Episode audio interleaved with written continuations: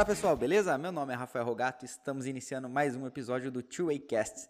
E hoje estamos com dois convidados bem legais aqui. Um vocês já conhecem, que ele trabalha operando a bolsa lá no Brasil, já foi gerente de equipe de venda, tem um currículo bem legal que é o Isaías Rodrigues, diretamente de Campinas. Fala Isaías, beleza? Beleza, Rogato, em ordem.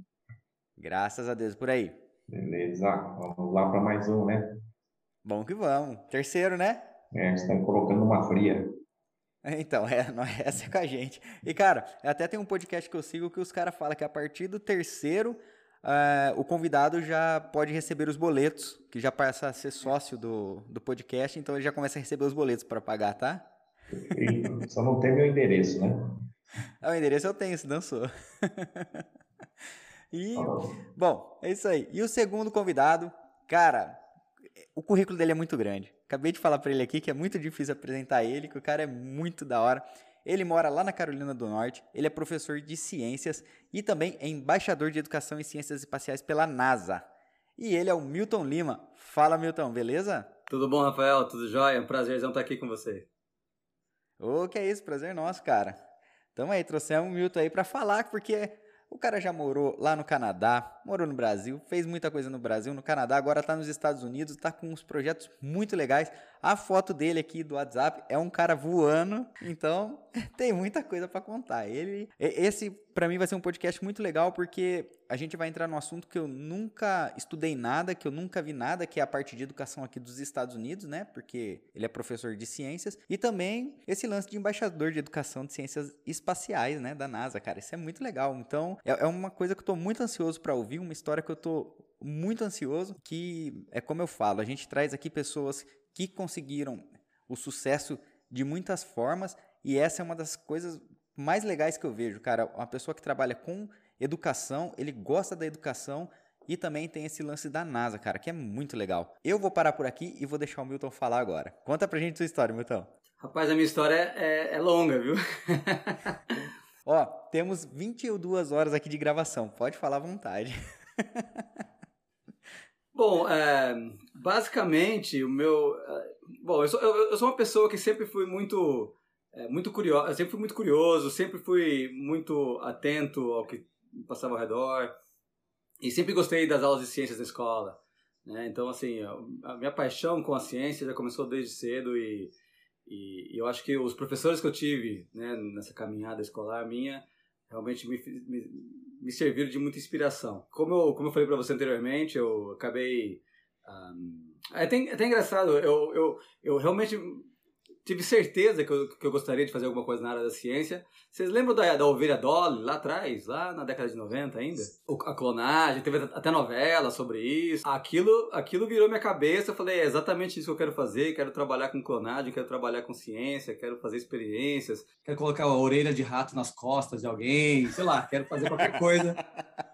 Eu era meio gordinho, assim, era, sabe, ninguém, ninguém ligava muito para o que eu falava. Eu falei, ah, então eu vou o cientista deve ser alguém meio, meio maluco, meio alguém que fica sozinho, que ninguém enche o saco. Falei, é isso mesmo que eu quero.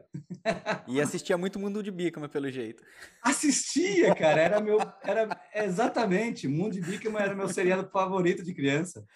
E, e você sabe que eu uso até hoje nas minhas aulas. Sério? Eu vou atrás, eu pego os vídeos e uso a, a, o Mundo de Bikman.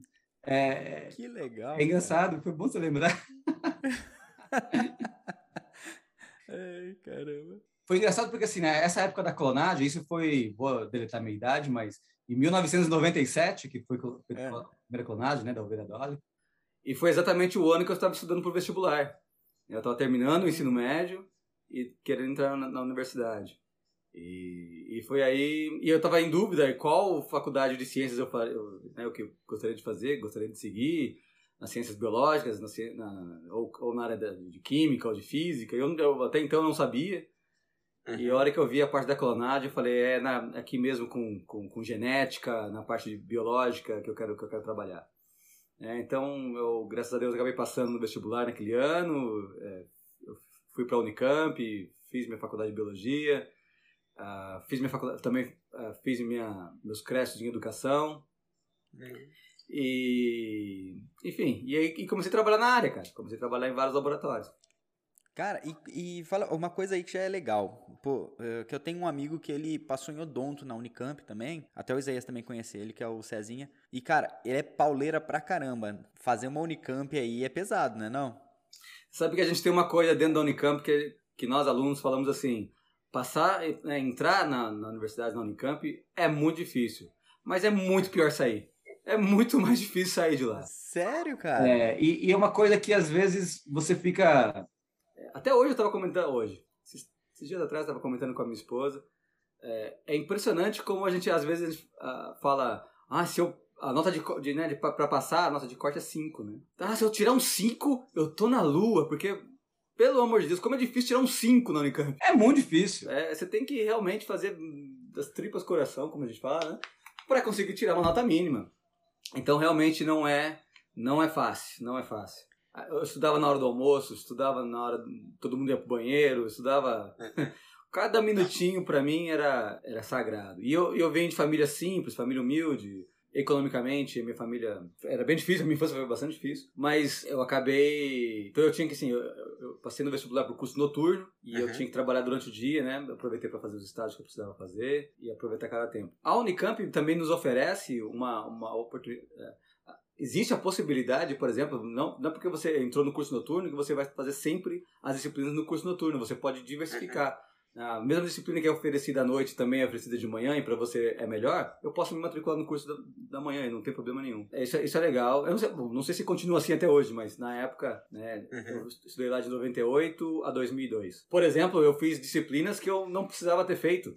Né, não era do meu currículo de, de, biólogo, mas eu queria me aprofundar na área, na área de química ou química orgânica, que é o que mais me interessava. Né? Então eu fui no Instituto de Química, peguei disciplinas de lá para me tornar um profissional melhor na área que eu, que eu queria. Então a Unicamp te oferece a, estudar línguas, estudar arte, estudar... Eu estudei História da Ciência, que é lá no, no, no Instituto de, de, de, História e Filosofia, que de novo não é da minha grade curricular. Então, uhum. mas te oferece um mundo, né? Você, você faz parte de um, de um mundo que às vezes não está ao alcance de todos. Então a Unicamp é muito bacana por causa disso. Pô, que legal, cara. Eu não tinha, não tinha a mínima noção dessa estrutura toda que era. A hora que você terminou lá os estudos, você continuou na Unicamp? Você saiu? Como é que foi? Eu terminando a Unicamp, eu, eu na época eu trabalhava num laboratório no, em Campinas, um, um laboratório nacional, uh, na época chamava-se Laboratório Nacional de Luz Síncrotron, que uhum. hoje é o chamado CNPEM. É basicamente um laboratório de, de, de, pesquisas científicas na área de física e engenharia. E, e esse laboratório, eles, eles tinham uma, uma, uma, sessão, quando eu falo laboratório, parece que é um quartinho só, é um lugar enorme, é um campus enorme, maior que a Unicamp até. E aí eu trabalhava com a parte de estrutura de proteínas, enfim, eu, eu, trabalhava especificamente na época, eu tenho, tenho, até um trabalho científico publicado sobre isso. Eu, eu mudei o formato de uma proteína de coração para que para saber se os efeitos, a nossa ideia de que mudando a proteína da maneira que nós mudamos, a gente conseguiria monitorar e evitar ataques de coração. E foi bacana porque eu, foi a primeira vez que eu consegui entrar em contato com essas técnicas, né, de, de, de física, de espectroscopia, por exemplo, a cristalografia, de cruismo circular, algumas técnicas que a gente trabalhava lá, você acaba entrando em contato com pessoas do, né, do mundo todo até. Porque existem, na época, existiam somente 17 laboratórios no mundo com a mesma tecnologia. Um deles é em Campinas. E hoje, hoje continua assim ou tem mais em Campinas continua, ali? Continua, não, só tem esse ainda. No Brasil, na, ah, naquela época só existia esse no hemisfério sul inteiro. Então, da linha do Equador para baixo só existia esse. Caramba! Agora existe esse e um na Austrália. Só, só existe... Legal, cara. No hemisfério sul só, só existem dois. No, no, hemisfério norte, na Europa, que aqui nos Estados Unidos, existem bastante. Uhum. Mas, enfim, é, foi uma experiência enorme, muito gratificante. Eu, eu fui muito feliz lá dentro, um dos lugares que eu mais gostei de trabalhar na minha vida. Tanto gostei de trabalhar que depois eu voltei como educador lá dentro. Eu, eu acho que um laboratório desse, desse porte com verba federal, né? Totalmente é, o imposto que todo brasileiro paga vai para lá. Né? Eu acho que a gente deveria, é, na, na época eu é, conversei com o diretor, José Roque. Se ele não estiver ouvindo, ele, eu vou, vou mandar esse, esse link para ele ouvir. O Zé Roque, ele, ele conversei muito com ele, a gente acabou falando sobre... Como que a gente poderia fazer uma divulgação científica maior na cidade de Campinas, por consequência do laboratório, né? Do laboratório Enfim, e aí eu acabei... É, é, saindo de lá, eu acabei a faculdade em 2002 e eu fui pro Canadá, como você mencionou. Fui para Toronto, no Canadá, para tentar fazer um mestrado, que infelizmente não deu certo na época.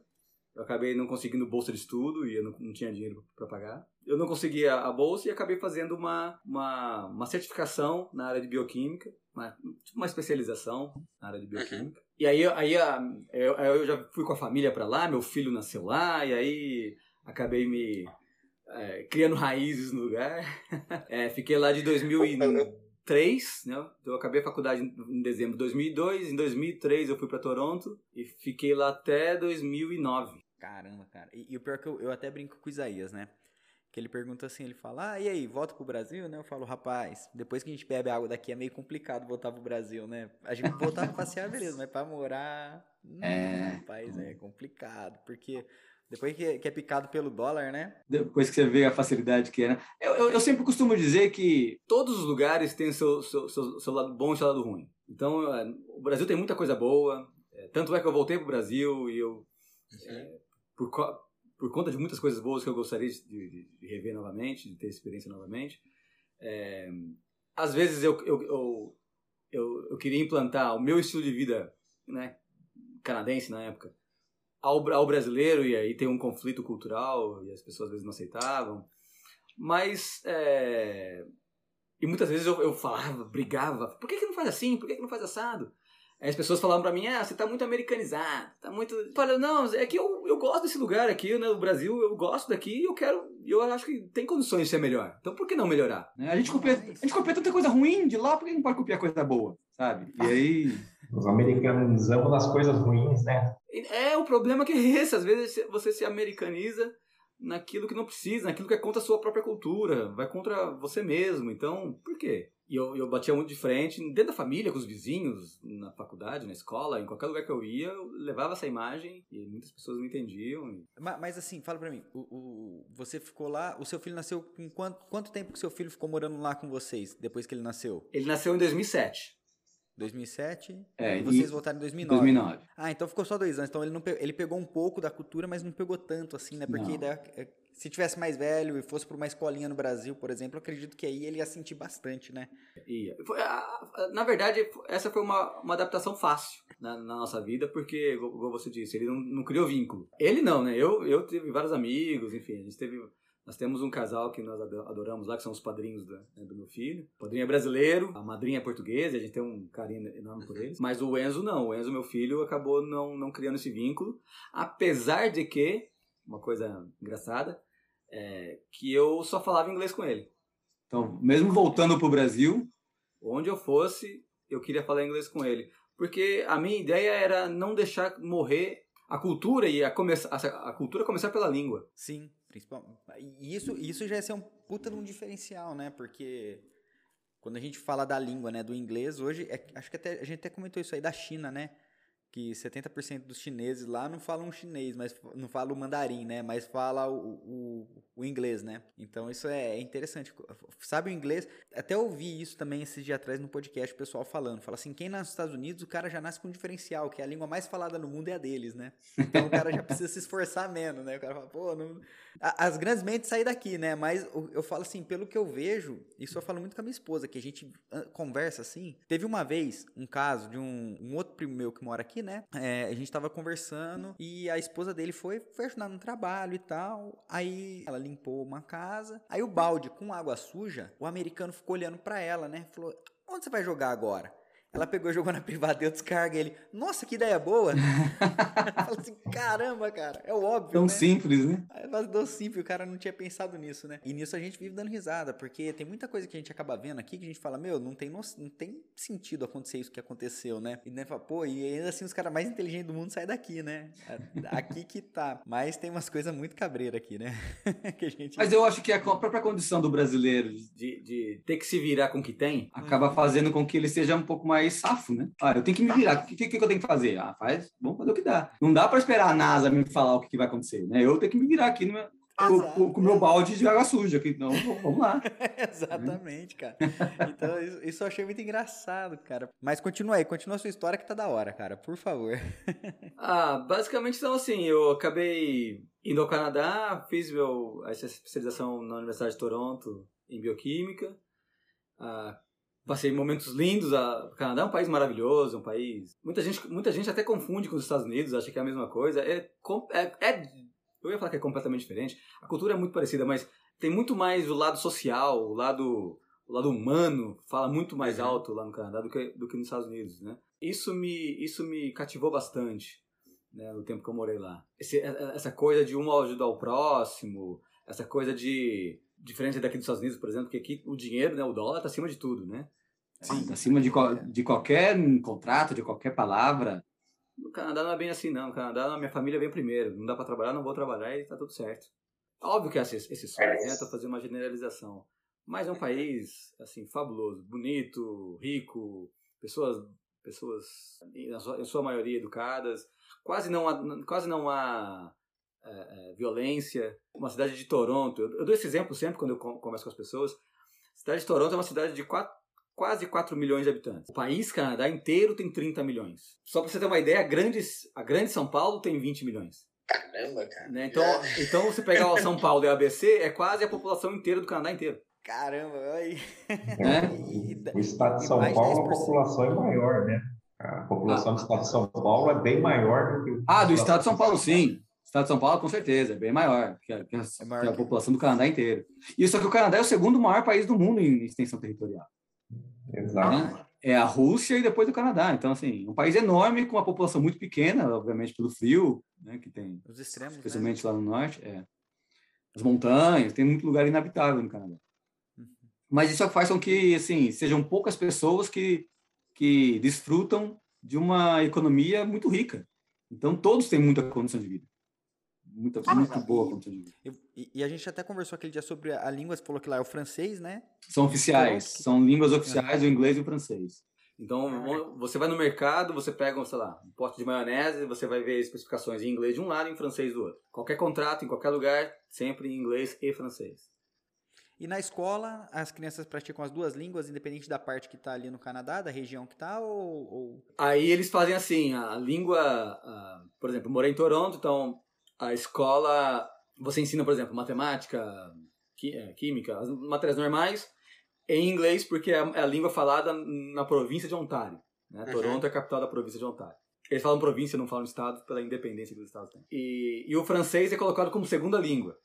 Então, o francês é no Canadá o que, por exemplo, o inglês é no Brasil. É colocado. E aí, em, em, Quebec é diferente. Em Quebec, a primeira língua é francês, e aí o, o inglês é colocado como segunda língua. Quebec é uma, é uma província também. É outra província, é a província vizinha ah, a Ontário. Ah, que legal. Pô, aí, já, é já é uma coisa. Ele, o, o Isaías, eu tava até, tava até conversando com o Milton semana passada, a gente tava trocando uma ideia, né? Batendo um papinho rápido de 45 minutos. Nosso rápido, é. Rápido. Ele comentou que, é, é, acho que é em Toronto, né? Que se você falar francês, o pessoal gosta, né? Ou, ou o contrário, não lembro. Não, ao contrário. Se você vai em Quebec, onde a, a, língua, a língua oficial é o francês. Na província uhum. de Quebec, a capital da província de Quebec é Montreal. E aí você vai a Montreal e você é, fala. Ou qualquer outra cidade de, da província de Quebec. Mas você vai lá e você. Ah, eu, por exemplo, eu, eu não sei falar francês. Então eu chegava lá no hotel e falava. Tentava falar good morning em inglês. Uh, eles te olham de uma maneira. Se eu tentar falar o francês, eu falar bonjour, nossa, ele já, já brilha o olho, já é uma coisa assim. Só de você tentar se aproximar à cultura deles. Isso, o, o francês já vem meio que a própria França, né? Aquelas, vamos falar do passado, de guerras entre Inglaterra e França. Então, eles, se você chega lá na França e quer falar inglês, o francês já fica meio chateado, né? No começo, do, no começo do, do, acho que de 1200 a 1300, alguma coisa assim. Então, Enfim. carrega essa bronca até hoje, né? Carrega até hoje, carrega até hoje. Caramba, tem mais um. Os dois caras são bons de número, velho. Que muito ruim de número. Os caras guardam a data. Eu posso estar errado, viu? Mas da guerra estamos certos. A guerra ah, sim. França a guerra dos 100 anos, que aliás durou mais que 100 anos. É, um pouquinho mais, né? O Isaías, ele é, ele é assim também, ele é muito didata, cara. Uma vez a gente tava conversando, até num programa anterior, a gente tava trocando uma ideia sobre um investidor aqui da cidade que eu moro, de Shrewsbury, que ele foi o Jesse Livermore, que foi o maior trader, né, do, do mundo, né? da história. E daí o Isaías, ele ia falando assim, ele falava as datas. Ele, né, porque em 1927 ou 37, eu não lembro, aí já viu, eu não lembro. que ele morreu lá e tal. Ele fala assim, ele lembra as datas com muita, muita precisão. Igual você fez assim, ó, se não é ali, tá, tá bem próximo, cara, não tá tão longe não. Então é engraçado, acho, acho da hora, acho muito legal essa. Cara, o que eu acho que acontece quando você fala de uma coisa que você gosta, não é um, não é um esforço você lembrar a data, não é um esforço você lembrar nome, não é esforço. Enfim, você, tá, você faz o que você gosta, né? É só paixão, e aí você se sente feliz fazendo isso. Esse é um dos motivos, a gente ia, chegar depois, mas é um dos motivos que eu troquei a área científica pela área educacional. Busca da felicidade. Olha, que legal, cara. Porque realmente, né, você está na sua área ainda, né? A gente vai chegar nisso, mas você ainda está você tá na sua área que é ciências, mas você mudou totalmente, né? Porque você saiu de um laboratório e foi para uma sala de aula, né? Que é Aí é uma virada total, né? Eu tinha cobrança, eu tinha cobrança de publicar trabalhos pelo menos uma vez por ano, né? Então fazer fazer, não vou dizer descobertas, mas enfim, fazer contribuir para a comunidade científica ativamente todo dia e fazer uma publicação, tra trazer uma conclusão numa revista científica, pelo menos uma vez por ano. E, e, eu troquei essa pressão pela pressão de que eu chamo de salvar vidas. As pessoas falam assim, é, o, o, o... porque é muito engraçado, né? Falam, poxa, você ganhava, você tinha um salário, tinha uma, uma prospecção, né, de, de, de, de uma carreira financeira muito, muito maior, muito mais cômoda na área científica, e você trocou para ser professor. E eu falei assim, ah, mas professor é uma profissão muito importante. Ah, mas não chega a ser um médico, né? Um médico salva vidas. Ah, eu também. Mas quem que ensina o médico, pô? Mas eu, mas eu também salvo. Total. Quantas pessoas, quantas crianças eu, eu, eu, eu mudo o rumo dessas crianças por causa de um conselho, por causa de um de um de uma de uma inspiração de um de, de um experimento que eu fiz na sala de aula com eles. Por exemplo, eu trago experimentos da NASA com os meus alunos aqui nos Estados Unidos. Estamos trabalhando nesse momento, aliás, estamos trabalhando nesse momento em um, em um experimento, de, estamos crescendo aí algumas plantas na, na Estação Espacial Internacional. Que legal, cara! E, e, e, as, e as crianças, e é muito satisfatório você ver, e quando eu falo crianças, eu falo, eu falo as, as crianças são maiores que eu, né? Eu falo. eu atualmente estou dando aula no que a gente chama aqui de middle school, né? De sexto ao oitavo é. ano. Eu já trabalhei em todos os níveis. Trabalhei do, do, do, O mais baixo que eu trabalhei foi segundo ano. E já trabalhei até o, o, o que a gente chama aqui o décimo, décimo segundo, décimo primeiro ano, que é o ensino, o ensino médio, né? No Brasil eles uhum. falam aí o segundo, o terceiro ano é, do ensino médio. Já trabalhei com todas as faixas etárias. E quando um aluno chega para mim e fala assim, olha, o meu sonho é trabalhar, ser um engenheiro espacial, ser um engenheiro, é entrar no, lá no Brasil, muita gente, ah, eu, queria, eu quero entrar no ITA. Ah, eu quero, eu quero fazer engenharia mecânica. Ou eu quero trabalhar com. Quero dar um síncrono, quero, quero conhecer. E eu levava o aluno com o pai e eles ficavam encantados. É, isso para mim não tem preço, cara. Ou um aluno no ano passado, no, sétimo, no oitavo ano, falou para mim: Olha, eu quero ir para NASA. Meu sonho é trabalhar na NASA. E escreve uma cartinha agradecendo, sabe? Porque. Se, e aí você vê que se não fosse a, a, o meu dedo, naquele momento, naquela hora, ele poderia simplesmente fazer, não, eu. É, eu vou, sei lá, não vou ser nada, eu não quero ser ninguém, eu quero que. É, dependendo da comunidade que você, você trabalha, né? A gente sabe que a, o acesso às drogas é, é muito fácil, é muito mais facilitado. Com certeza. Você acaba salvando essa comunidade, sabe? Então, assim, nós professores salvamos e salvamos muitas vidas. Só que antes antes de acontecer. E até uma coisa que você falando sobre educação é, é, impressionante, porque a gente vai, vai estudando um pouco, vai aprendendo um pouco sobre algumas coisas, e a gente vê assim que os países comunistas, eles são fortes no comunismo, eles conseguem implantar isso por conta do pé na educação, né? Você vai ver é, é como que é na Coreia do, na Coreia do Norte, né? É, como que eles fazem lá a educação, como que eles são, eles são tão fechados que eles têm alguns mitos sobre, so, sobre os, os líderes deles na Cuba, como que é? Eu estava vendo esse dia atrás uma cubana falando que todo dia é, eles têm que é, fazer um, ler um poema para Che Guevara, tem que cantar um, um, hino lá do Fidel Castro, tem um monte de coisa. Então, assim, como que, que, que, isso é importante? O pessoal realmente não dá a devida importância, não dá, de certa forma, não reconhece o professor, por, mas, cara, é, muitas vezes muitas famílias o professor está mais tempo com a criança do que o pai e a mãe, né? Então, assim, é, é importante quando o professor tem a consciência disso também, que ele está ciente de, dessa consciência sua, que, tipo, que você ajudando um, um, um, aluno ali em alguma coisa, em algum momento dele, você pode definir o futuro dele.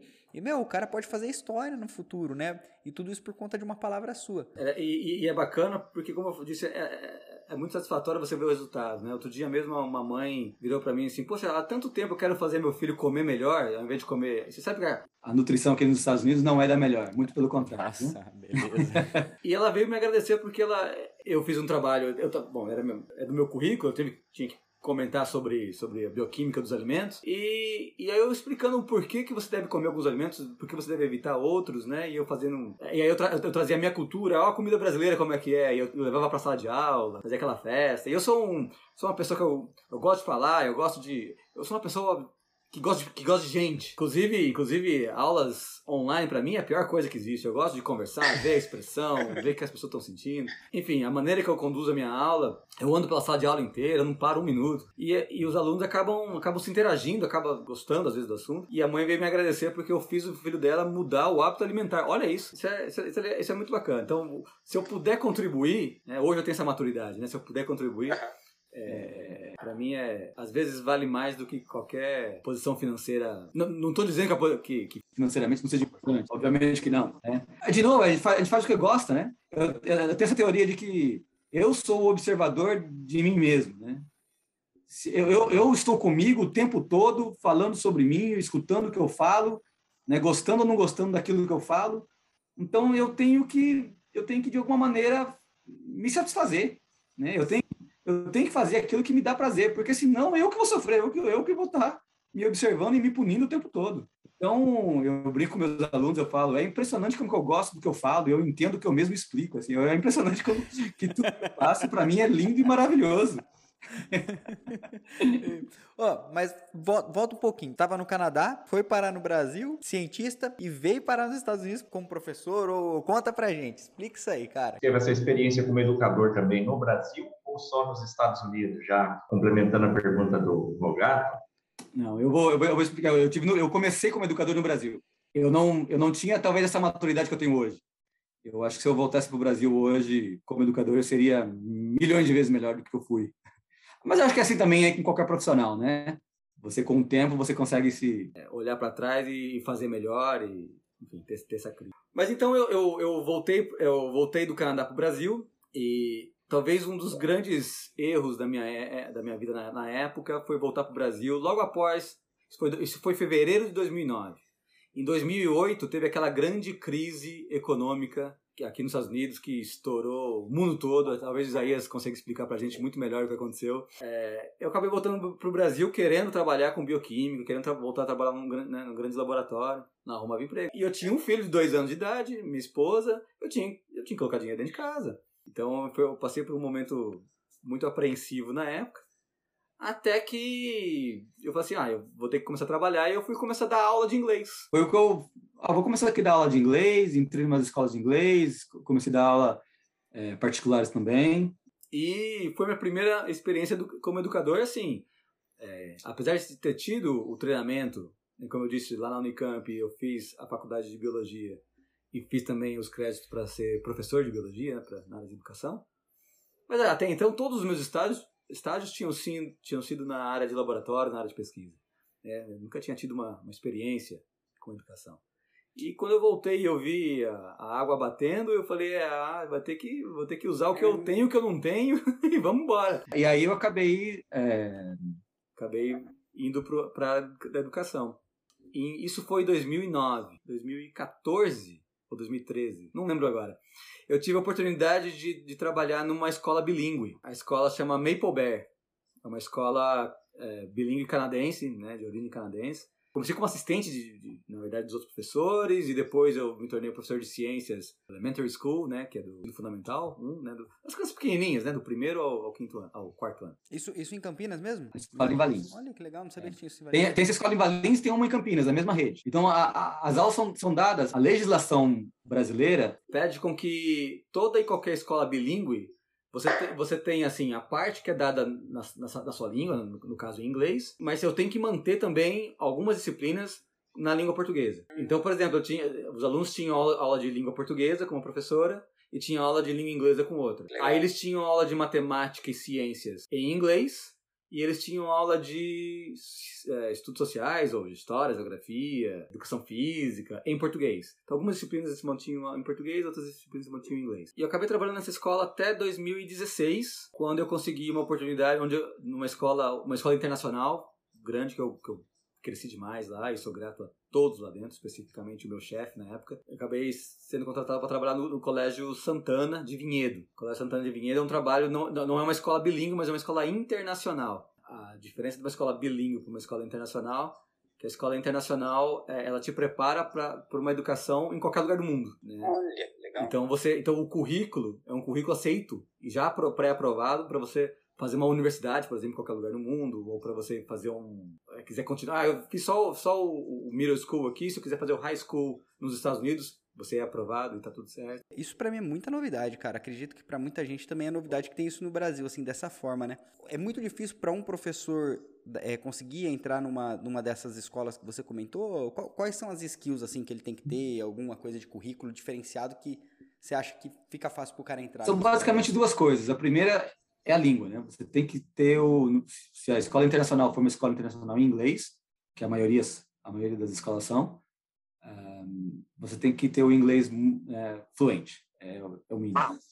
Tem que tem que ser fluente, né? É óbvio, é óbvio que quando eu falo de fluência, eu falo de alguma coisa que você as ideias, né? Quando eu falo alguma coisa, eu compreendo e eu dou fluência na conversa, né? Eu não quero dizer que, por exemplo, eu, eu falo inglês sem sotaque é, natural brasileiro meu, né, como americano. Porque dentro dos Estados Unidos você tem 300 mil sotaques. Né? Eu, tenho, eu tenho um amigo inglês né, que trabalha comigo, ele é britânico, ele é da Inglaterra, ele trabalha comigo aqui na escola, aqui na Carolina do Norte, e ele, e a gente estava falando sobre sotaques, e ele falou para mim, Milton, em cada, em cada cidade da Inglaterra tem um sotaque diferente. E a Inglaterra é bem pequena, né, comparado com os Estados Unidos, comparado com o Brasil. Então, assim, cada cidade é um sotaque diferente. Então, poxa, por que, que, por que, que a gente se preocupa tanto né, com o nosso sotaque brasileiro? Ah, ele fala com um sotaque ruim. Eu falo e me comunico, e a pessoa responde, né? É óbvio que na, quando você vem para a área profissional, especialmente na área de educação, eu não posso tratar os meus alunos com tantos erros gramaticais ou com tantos erros, sabe, é, em inglês. Isso, isso não pode acontecer. Mas o meu sotaque existe e os meus alunos adoram o meu sotaque. Meu sotaque brasileiro, meu sotaque latino. Primeiro porque não é um sotaque, é um sotaque latino, mas não é um sotaque hispânico. E eles não estão acostumados. Como eu te disse antes, é engraçado, a cidade que eu moro aqui na Carolina do Norte, eu sou eu e a minha família, sou eu, minha esposa e meus dois filhos, somos os únicos falantes da língua portuguesa. Não existe, não existe nem ninguém mais na minha cidade. É uma cidade pequena, de 15 mil habitantes, mas nem, não existe ninguém na minha cidade que, que venha de Portugal, de Moçambique, de Angola, Cabo Verde, não existe ninguém. E nenhum brasileiro. Não existe brasileiro aqui. Mas é isso. Eu não lembro o que, que, eu estava falando. você estava na parte da escola que eu te cortei, que você estava dando aula na escola internacional lá. Isso, eu estava na escola internacional, Colégio Santana, hoje chamado Santana International School. E eu entrei lá em 2016 e saí de lá em 2018 para vir para cá. Né? Então, assim, em 2016, eu costumo dizer que a minha guinada como professor, como educador, que eu sou hoje, começou em 2000, aliás, desculpa, começou em 2015, um ano, um ano antes de eu entrar no, no Colégio Santana. Eu, em 2015, eu, eu fui, como eu fazia trabalhos com a comunidade né, dessa escola canadense anterior ao Santana, né? essa rede de escolas chamada Mapleback, que eu comentei, ela tem uma, uma coisa que é muito boa para os professores, que ela, ela, ela, manda professores aposentados canadenses para o Brasil para treinar os professores a, a, dar aula do estilo canadense. Isso você acaba crescendo né, tremendamente. Eles não só dão, dão um treinamento, como eles vão na sua sala de aula e te observam e te dão feedback. Ah, não, agora você fez assim, assim, assado. Muito bem, aqui você pode melhorar um pouquinho, vamos ver amanhã como você vai fazer. E se você levar isso na boa, você cresce demais como profissional. E aí foi a, e aí foi a primeira lição que eu tive na minha, na minha vida como profissional, né? Aceitar feedback, aceitar crítica. É, se você aceitar e, e ver que eles estão querendo, as pessoas querem o seu melhor, aceita que você está fazendo algo, é, não vou nem dizer errado, mas você está fazendo algo que não vai dar resultado, o resultado que você espera lá na frente. Então vamos mudar, mudar aqui, vamos mudar ali, vamos ser um pouco mais flexível, né? E aceitar a voz da experiência dos, das pessoas que estão querendo te ajudar. Isso, isso é fundamental para a vida. Então, a, a Maple foi, me foi muito útil nesse sentido, né, de conseguir trocar figurinha com professores super experientes, que às vezes rodaram o mundo dando conselhos para vários professores do mundo. Aí eu aproveitei essa, essa oportunidade e um desses professores, que era meu, meu tutor de ciências né, na época, ele falou assim: olha, tem alguns cursos, especialmente nos Estados Unidos, que se você for aceito para ir para lá, eles pagam tudo, eles pagam sua passagem, pagam sua estadia, pagam, pagam tudo. Eu falei, ah, então deixa eu, deixa eu ver, né? Onde que, onde que existe essa oportunidade? Onde que, onde que é, né? Aí eles falaram assim, olha, tem esse, esse, esse e tem esse aqui na NASA, né? Então, um...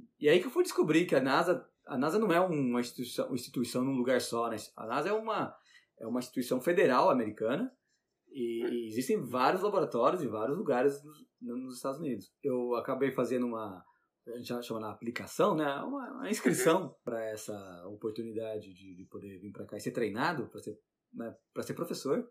Eu, para começo de conversa, eu nunca pensei que a NASA ia ter, ia, ia se preocupar com, com educação. Porque na minha concepção, a NASA estava se preocupando com ciência de ponta, né? Fazendo coisas mirambulantes. E eu vou chegar lá, mas assim, a NASA precisa de qualquer um. A NASA precisa do costureiro, a NASA, a NASA precisa de fotógrafo, a NASA, a NASA precisa de jornalista, a NASA precisa de vários profissionais de várias áreas. Especialmente nesse momento que nós vivemos hoje, pessoas, é, psicólogos, ou alguém que trabalha com, com o que a gente chama aqui de social emotional learning, né? Como, como, uhum. como tratar uhum esse lado mais emocional, né, do, do, do, ser humano. O ser humano precisa de dinheiro, precisa trabalhar, mas tam, sim, mas agora, hoje em dia a gente precisa de um abraço. Gente. Sim. Hoje em dia a gente precisa de, de alguém que se importa conosco. A NASA precisa desse, é. dessa, dessa pessoa, porque o astronauta tá sozinho lá no espaço também. E ele também precisa.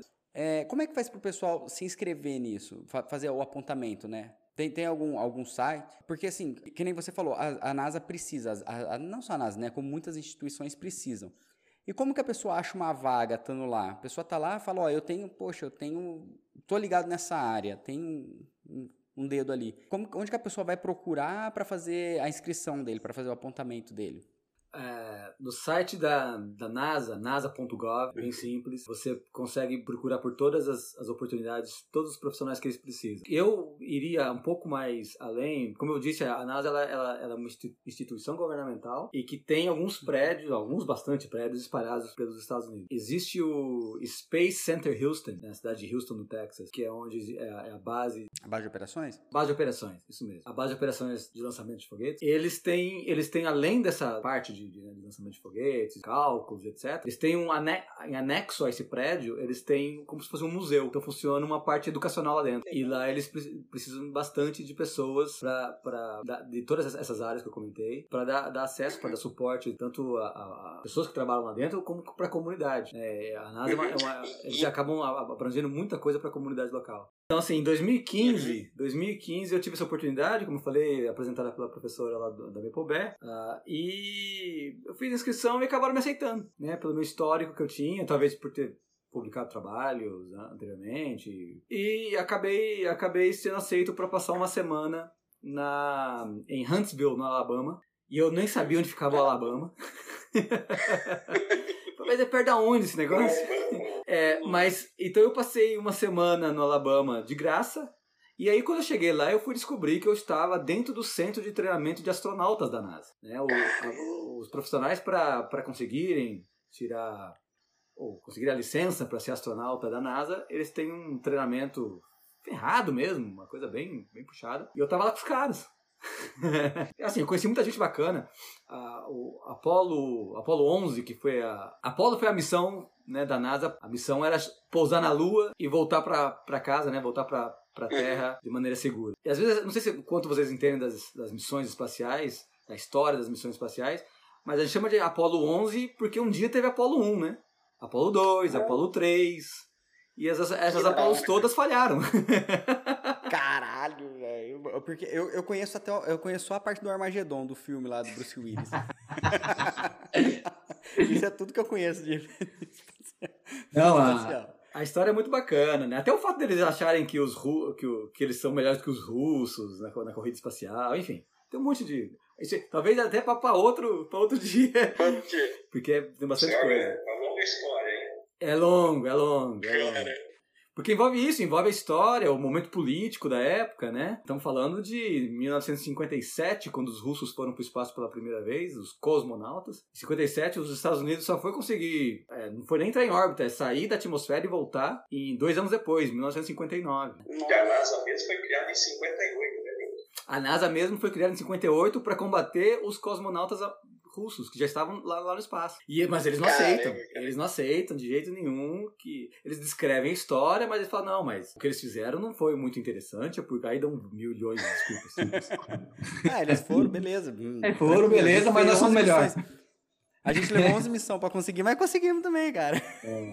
É, a única, foi a única vitória dos americanos em cima dos russos foi exatamente pisar na Lua primeiro. Olha, Tudo que você pensa em, em missão espacial, os russos saíram da atmosfera, entraram né, no que a gente chama realmente de espaço, primeiro em 57, como eu disse, mandaram um ser vivo, mandaram é, é, um macaco para o espaço Antes, do, antes dos americanos, é, mandaram um, O primeiro astronauta. um astronauta, exato, colocou, colocou o Gagarin exatamente em órbita antes. É, eles fizeram foi a, a- primeira a primeira a, chama de spacewalk que é você o astronauta sair né da, da no caso na época não existia estação espacial internacional existia o foguete então ele saía do foguete e, e- e fazia e fazia um, um passeio no, no, no meio do nada né no vácuo ali fazia um passeio e voltava para a espaçonave isso nós chamamos de spacewalk Hoje em dia a gente faz muito isso para consertar um satélite,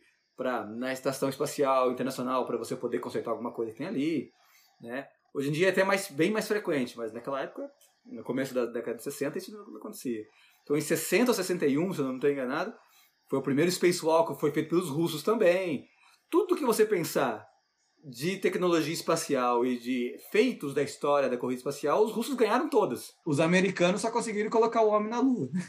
Só. É muita coisa, mas. Eu acho que a maior vitória não foi nem colocar o homem na Lua. A maior vitória foi conseguir ah, o apoio dos russos e de toda, a- todos os países que estavam contra na década de 60. Conseguir unir todo mundo, porque os Estados Unidos que liderou essa discussão, para montar a chamada Estação Internacional Espacial, que foi montada em 2005. E tem um. a- essa Estação Internacional Espacial ela, ela fica orbitando o nosso planeta né? E metade, metade, ou até um pouco mais da metade, toda a estrutura dessa estação é americana e o resto é do, país, do resto do mundo, inclusive os russos. Então, você vai lá para a Estação Internacional, Espacial Internacional, você vai encontrar. Gente do mundo todo. Tem algum canal assim que o pessoal consegue acessar pra ver? Porque eu, eu fiquei impressionado esses dias atrás que eu tava vendo o pessoal falando sobre aquele satélite do Elon Musk, a Starlink, né? Starlink. Que, que tem um aplicativo que você acessa e, e lá avisa que hora que vai passar em cima de onde você tá. E você consegue ver eles andando no céu, né? Eu até eu achei muito legal isso aí, cara. A NASA tem um. no- se você for no site dela, não na parte de educação, mas na parte de comunicação, em inglês chama de outreach. Se você for na parte de comunicação científica, ah, eles têm. Eles têm até o vídeo do YouTube, qual foi a última vez que passou, como que é o formato, co- como esperar para. Porque às vezes você vê alguma coisa piscando, acho que é avião, e é a estação, esta- esta- estação espacial.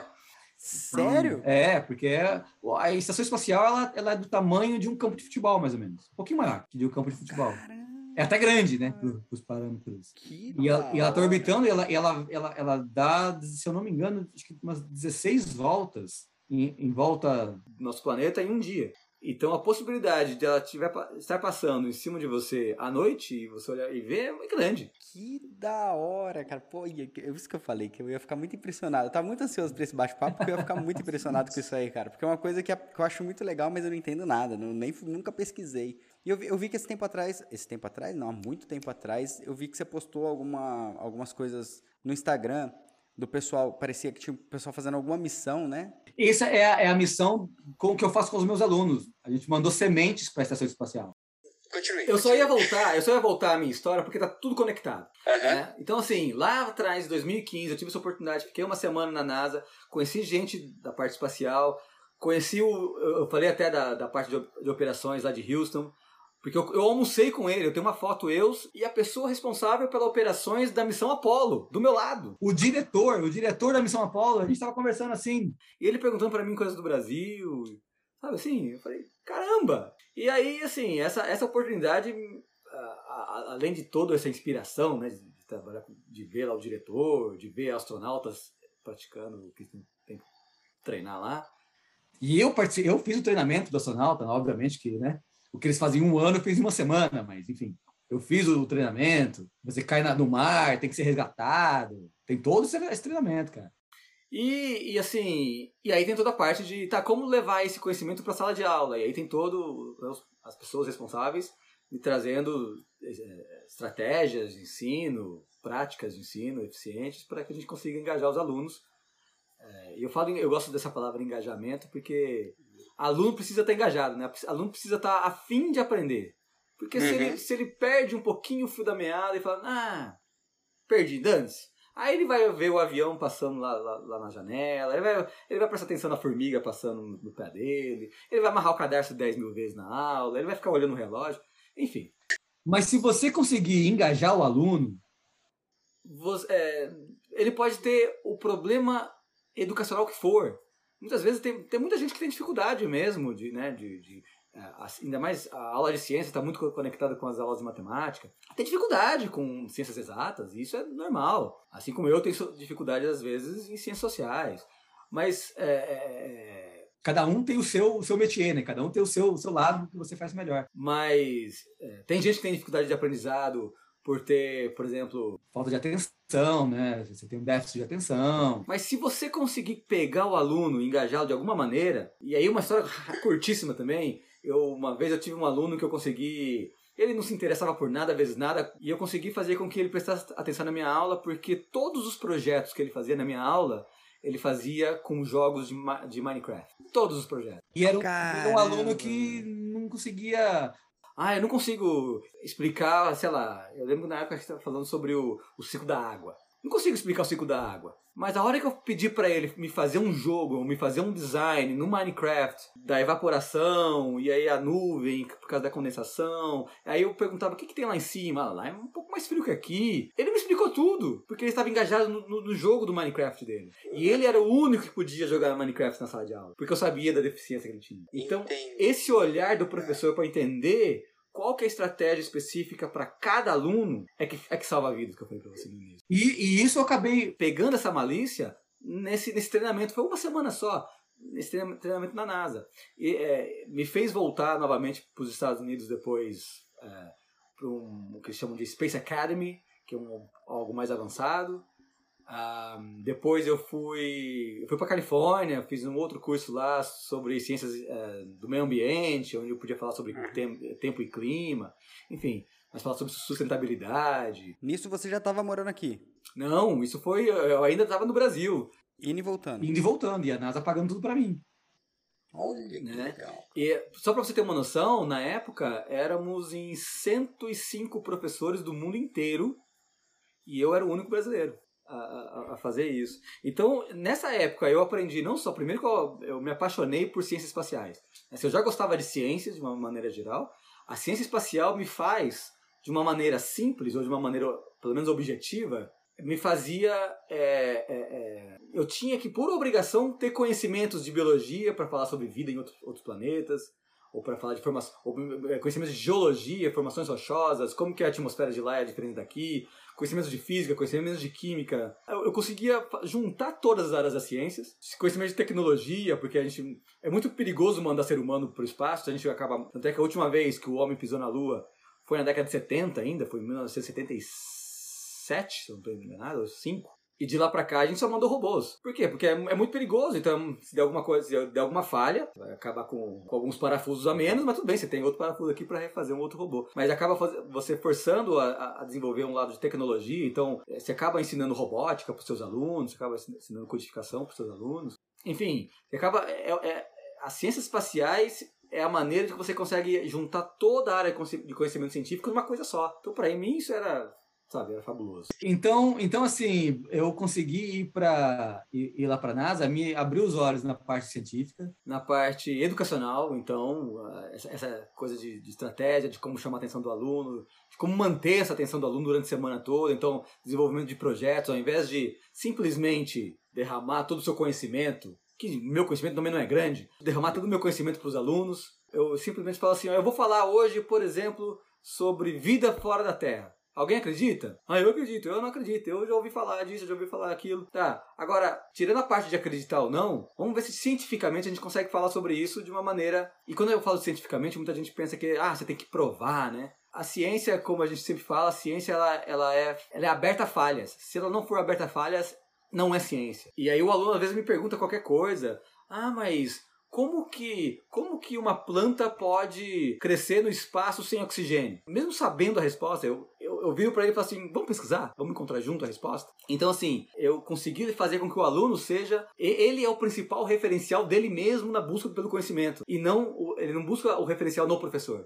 É, uhum. Ele, ele sabe que ele toma as rédeas da educação dele. E parece pequeno, mas é enorme quando você quando você consegue aprender por você mesmo e você dá crédito a si, a si próprio, você acaba se apaixonando. Eu me amo, por exemplo. Eu, eu acabo, eu acabo, né? Esse sentimento de prazer mesmo, porque, porque é, é muito bonito de ver o aluno falar assim, puxa, mas é, é engraçado, por exemplo, quando é, você está no colégio e fala assim, ah, mas então quer dizer que para que eu consiga mover um objeto qualquer de qualquer maneira, eu preciso aplicar uma força que seja maior do que a massa do objeto, né? E quanto mais força eu aplicar, maior a velocidade desse objeto?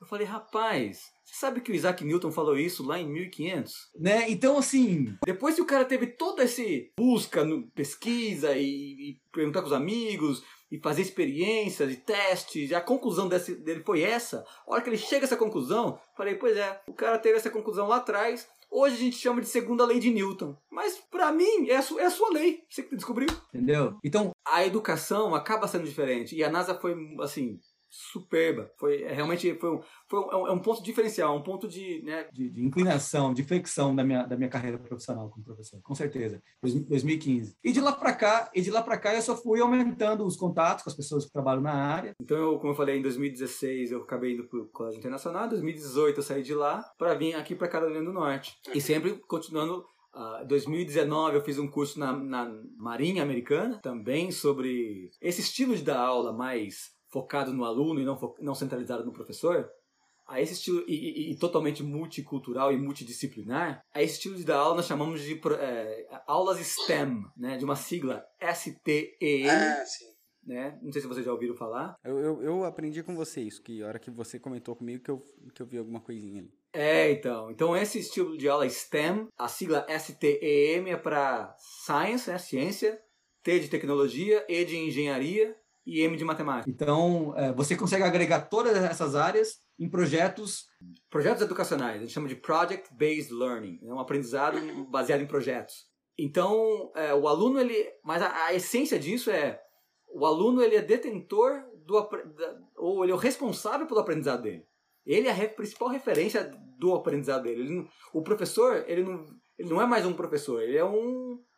É um, sei lá, um moderador, é um guia né, que, vai dar, que, vai, que vai dar suporte. Cada aluno é um aluno, cada um você tem que tratar de uma maneira específica. O professor é o responsável para achar essa estratégia né, de cada um. Tanto que o tradicional não é errado, que eu sou formado na escola tradicional. Né? E todos nós, aliás, somos aqui formados na escola tradicional. Que é muito mais prazeroso. Você fazer uma coisa e que no final disso tudo você encontra as mesmas ideias que o Einstein encontrou no século passado ou que o Newton encontrou há quatro séculos atrás, pelo amor de Deus, é uma coisa que dá muito mais alegria de continuar até indagando o Milton, se ele de repente já teve assim uma vontade de ter uma experiência na educação pública no Brasil, tendo todo esse conhecimento que ele falou, atuou na rede privada no Brasil e atua nos Estados Unidos, né, fora. Sim. De repente teria vontade de ter uma experiência na escola pública, na educação pública no Brasil. Pergunta é ótima, Isaías. Eu nunca, como você mesmo mencionou, eu nunca, nunca tive essa oportunidade de trabalhar na escola pública no Brasil. Aqui nos Estados Unidos eu trabalho na escola pública. E é realmente diferente. Por exemplo, eu lá no, no Colégio Santana, eu gostaria de fazer algum projeto e eu preciso de algum material. A dona da escola só falava para mim assim: me passa a lista do que você precisa. Eu passava a semana que vem já estava no laboratório e eu podia fazer, trabalhar do que eu, que eu quisesse. E aqui nos Estados Unidos, mesmo aqui nos Estados Unidos, escola pública é escola pública em qualquer lugar do mundo.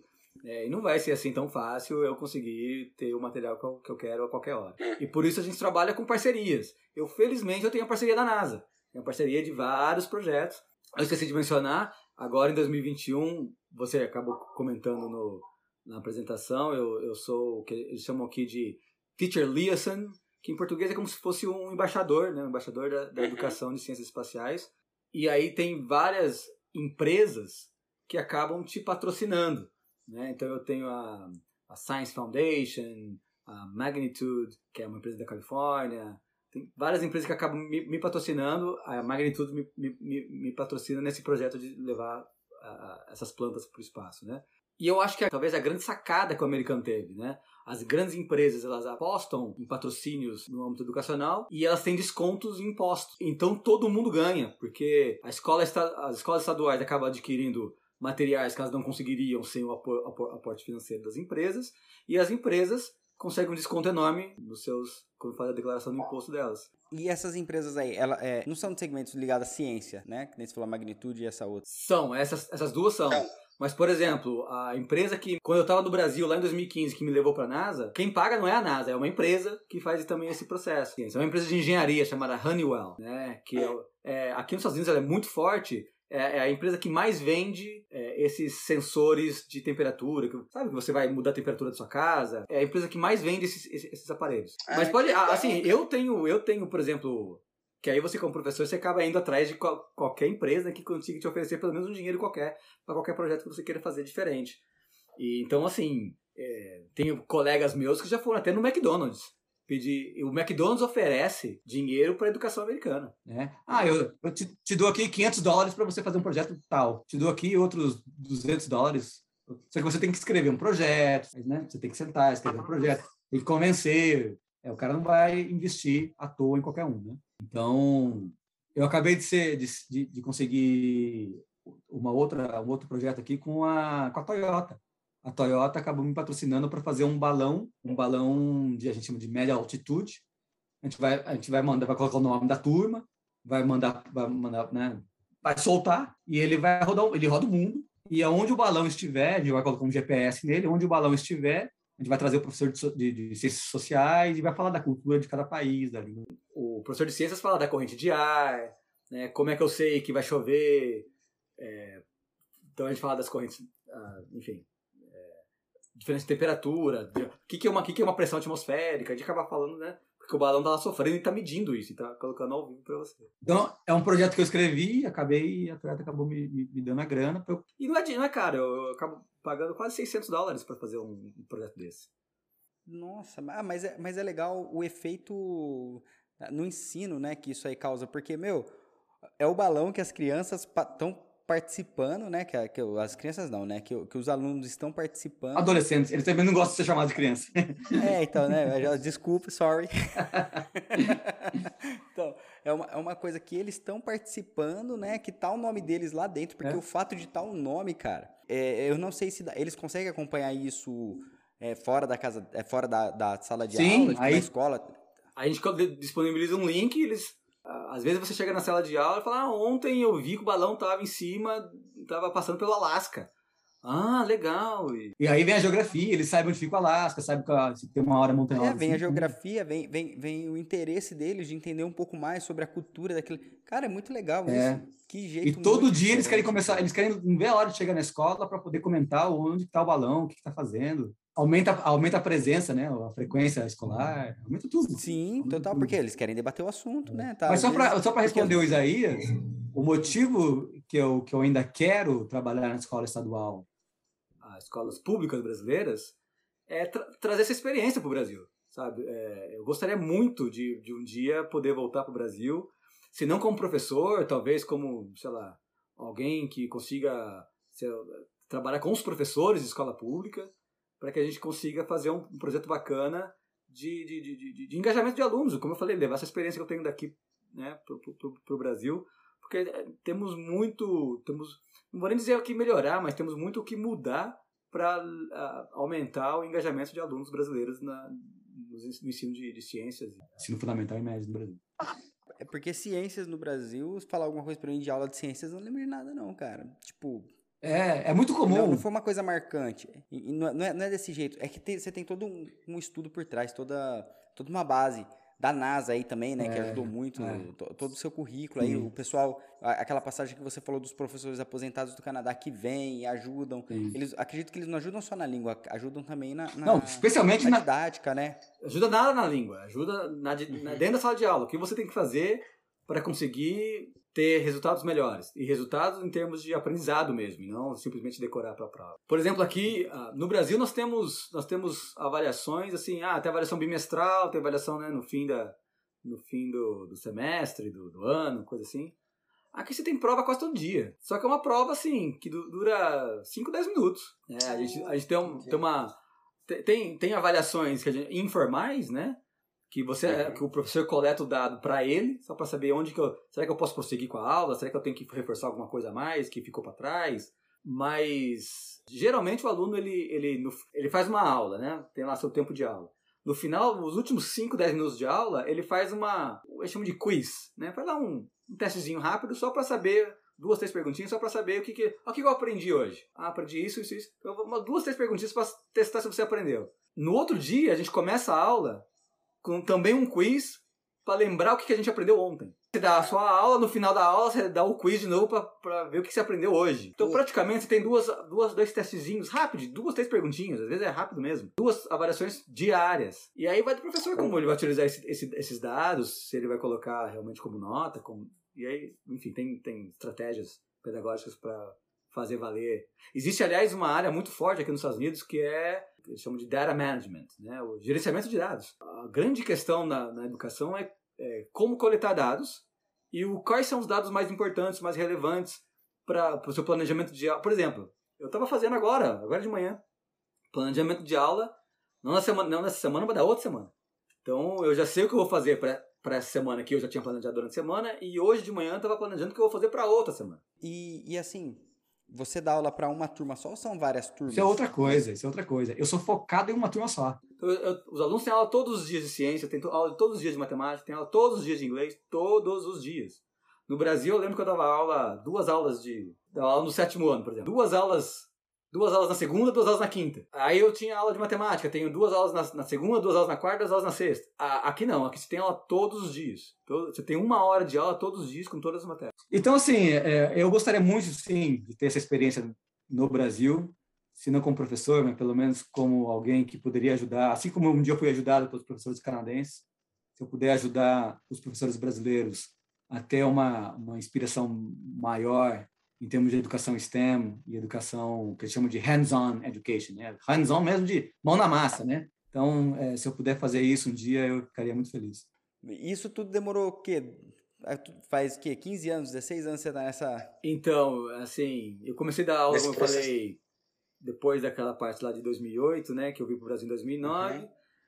É, depois da aula, né? É, então, de 2009 pra cá são aí 12 anos São 12 12 anos de, de- como educador, mas o ponto que realmente eu me senti educador de verdade foi 2015 para 2016, que é onde eu consegui é, me descobrir de uma maneira que no Brasil poucas pessoas conhecem, poucas pessoas sabem dessa. Poxa. Né? E não é nem por fa- falha deles, é por falta de conhecimento mesmo, né?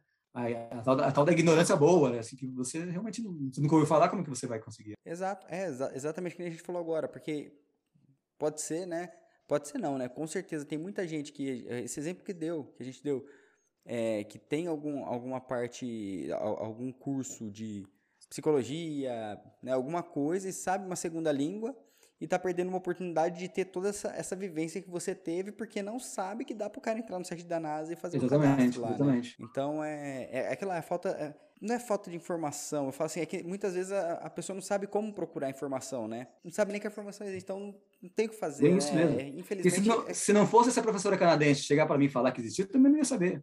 é- tanto é que você foi um de 170, né? Um único brasileiro. De De 105. 170, né? 105, 100, desculpa. 105 professores no mundo todo na época. Depois, eu, quando, eu, quando eu fui para. Para Califórnia éramos em 35 e eu também era o único brasileiro. Agora eu já conheço, agora que eu já estou mais acostumado, eu já conheço mais dois brasileiros que foram em anos diferentes do que eu fui. Uhum. né? Inclusive um deles eu estou fazendo um projeto bacana, né? É, por exemplo, é- esse esse esse projeto que eu estou levando de novas sementes lá para o espaço, nós vamos analisar juntos a- a- a- os dados que nós vamos coletar. Então porque eu estou nos Estados Unidos e eu tenho acesso, eu mando, eu mandei as sementes para lá, lá, lá, lá para a Estação Internacional, eu tenho o link de como observar e como fazer as medidas, os meus alunos fazem, as, fazem a, a, a, crescem essas sementes aqui também, e os meus alunos americanos conseguem, conseguem comparar o crescimento das nossas sementes com o crescimento das sementes que estão no espaço e fazer alguma conclusão que como que as, as sementes são afetadas, como que é, o crescimento de plantas é afetado pela microgravidade. Esse é o grande ponto do, nosso, do nosso projeto. Só que quando eu coleto esses dados, eu mando esses dados também para esse meu professor, parceiro meu, em Itajubá, em Minas Gerais, que também ah. participou de todo esse processo que eu participei da NASA. E aí eu mando para ele, e aí ele faz os alunos dele também. Uh, eu, só que assim, ele, não, ele não coleta dados, ele pega os meus dados.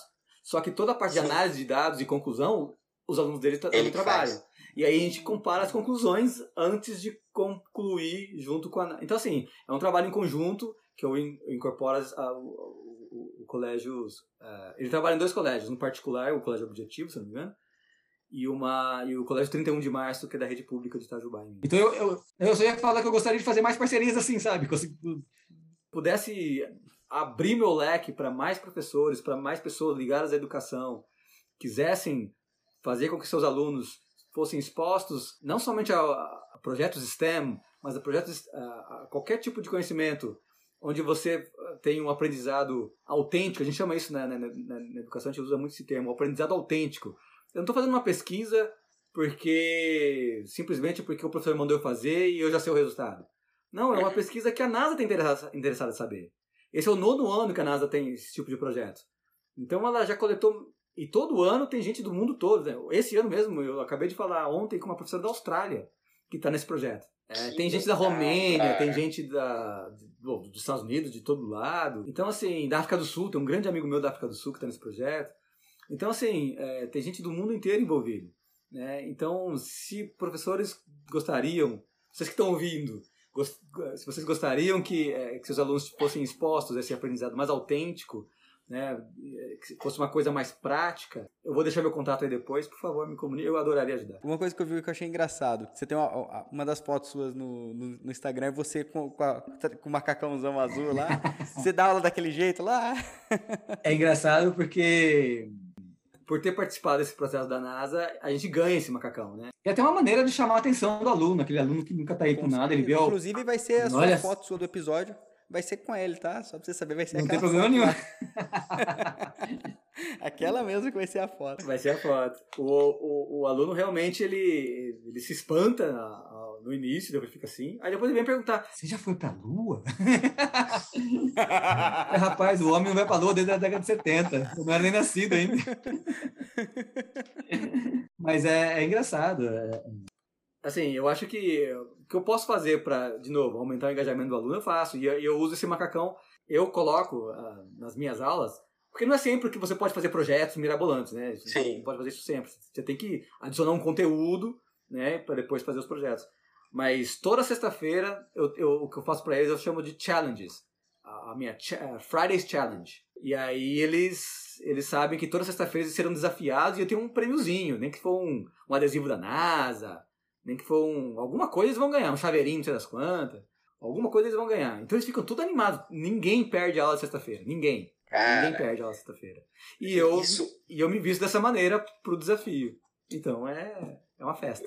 Eu não sei se é to toda a rede, né, todo o país é assim, ou se é mais aí a sua forma de pensar, a forma que você aprendeu, se os professores que não têm esse, esse know-how que você tem fazem igual você ou fazem de outro jeito, mas é, é bem diferenciado mesmo, né, cara? A gente vê que não tem nada a ver com o Brasil. Por experiência, eu, eu conheço professor do Alasca, conheço professor de Iowa, professor de Oklahoma, conheço professor de, assim, onde você pensar nos Estados Unidos eu conheço. Por estar sempre em contato né? Nesses, todos esses. E nós temos os congressos, conferências é, todo ano, a gente se encontra, é uma, é uma delícia, na verdade. e, enfim, é, por, por conhecer professores de vários estados, eu acredito, e eu sei o do, da capacidade e de como esses professores são engajados também nesse ensino STEM, incluindo as ciências espaciais, eu, eu acredito que tem uma liberdade muito grande né, para fazer isso em qualquer estado. Ah, apesar de da independência né, de, cada, de todos os uhum. estados de fazerem, fazerem ah, Isso em qualquer, qualquer área, né? não só na educação, mas na área dos transportes. Os Estados Unidos têm, têm, têm a independência, muitas vezes, de fazer as leis da maneira que convém. Aí vem a minha teoria também. Eu acho que a escola, o motorzinho da escola, para começar, não existe escola sem aluno. Mas quem faz o aluno ser quem é, a escola é o que é, é o professor. Não é, não é a quantidade de dinheiro. Porque muitos dos meus projetos eu faço com forminha de ovo usada, garrafa plástica. Eu cansei de soltar foguete com garrafa plástica. Né? Então aí a gente faz experiência de qual, qual, qual a proporção. Então você acaba fazendo, né, você acaba ensinando matemática com uh, proportion ratios, que a gente chama, né? Razões uhum. de proporções. Mas é, também você acaba ah, ensinando balanceamento químico de equações. Você acaba ensinando um monte de coisa. Numa simples garrafa plástica com vinagre, baking soda, como chama? Baking soda? Esse, esse negócio que você toma para tirar acidez do estômago? Eno, né? Eno, é. é. Lá, é. Essas coisas. Então, não. sabe, coisas simples, coisas que você, que você pega no mercado. Enfim, você não precisa de coisas mirabolantes. Não precisa. Cara, mas que da hora. Eu, eu, eu vou. Eu acho que já faz duas horas que eu tô tomando seu tempo aqui, que a gente tá te enrolando aqui, cara. Desculpa. Imagina, é um prazer conversar. Tá? Mas. É, a gente faz assim, geralmente quando a gente traz alguém, a gente bate um papo. E a gente pede para a pessoa indicar. Se tem alguma indicação de livro, alguma coisa assim que você leu, algum material que você leu que você acha que é legal passar para as pessoas. Eu não sei se é, se é apropriado, mas está na mão. Acho que é até mais fácil falar em, em livros, já que eu, é o que eu estou lendo agora. É um livro que você encontra na Amazon e ele está traduzido para o português. Eu tenho a versão em inglês dele, está, está traduzido para o português. Ele chama Mission of a Lifetime né? Com a, a, missão de uma vida. Você sabe que na, na os astronautas, ou a NASA, na, na, verdade, todo e qualquer objetivo que eles têm, eles chamam de missão, né? E foi escrito por, por um jornalista chamado Basil Hero. E ele fala sobre a vida uh, de um astronauta que foi para a Lua, o último astronauta a ir para a Lua, Jack Carpenter. Então, é, e é muito bacana pela história de vida dele que se parece muito com a minha. Como eu falei, eu vim de família humilde. Inclusive, é uma coisa que eu não falei aqui, mas geralmente eu falo que a educação. Eu, eu acho que um dos motivos que eu é, guinei da área científica para a educacional é porque eu acho que eu, eu, eu sempre devi muito à educação. Né? Eu, eu, tinha que dar um retorno à educação porque foi ela que me salvou. Né? A educação me salvou das ruas, me salvou. Eu costumo falar aqui na minha família né, que eu, eu passei fome quando era criança, eu conto minhas histórias. Né? Então, assim, é, você poder sair de uma situação dessa. E hoje eu me vejo professor nos Estados Unidos dando aula em outra língua. Com o pé lá na NASA, né? Com o pé na NASA. É. Assim, é, é, realmente, parece muita coisa. Mas tudo foi feito com muita simplicidade, sempre uhum. acreditando uhum. muito em mim, com muito trabalho. Né? Nada na vida vem sem trabalho. É... E, e, a, e a vida desse, desse, desse profissional me assim, se parece muito com a minha, né? Ele vem também de uma família simples, é, lá do Arkansas, né, do estado também aqui do sul dos Estados Unidos. Ah, enfim, é, é, um livro muito bacana para quem gosta de histórias de superação. Né? E ele, oh, ele, foi, ele foi o último ser humano que pisou na Lua. Então, mais uma vez. Mission of a Lifetime. Na, perfeito, perfeito. Então, como é que o pessoal faz para te acompanhar e para entrar em contato com você para participar dos seus projetos aí? O pessoal que está no Brasil, no mundo inteiro, como é que faz? Bom, eu praticamente eu, eu, uso as minhas redes sociais como modo de divulgação. Uhum. Eu, eu, tenho um Twitter, que eu uso muita coisa profissional da escola. Você me encontra como arroba Milton Lima. No Instagram também, como Milton Lima. E no Facebook, Milton Lima também. É, tá facinho. Não tem, não tem, não tem muito erro. É, então espero que vocês também tenham curtido aí e segue a gente aí no Instagram, lá a gente está como 2a.cast e Qualquer contato, qualquer dúvida, quer saber de alguma coisa, quer mandar um e-mail pra gente, o e-mail é contato@2acast.com. E é isso aí, galera. Espero que vocês tenham gostado. Muito obrigado. Um abraço e até a próxima. Tchau.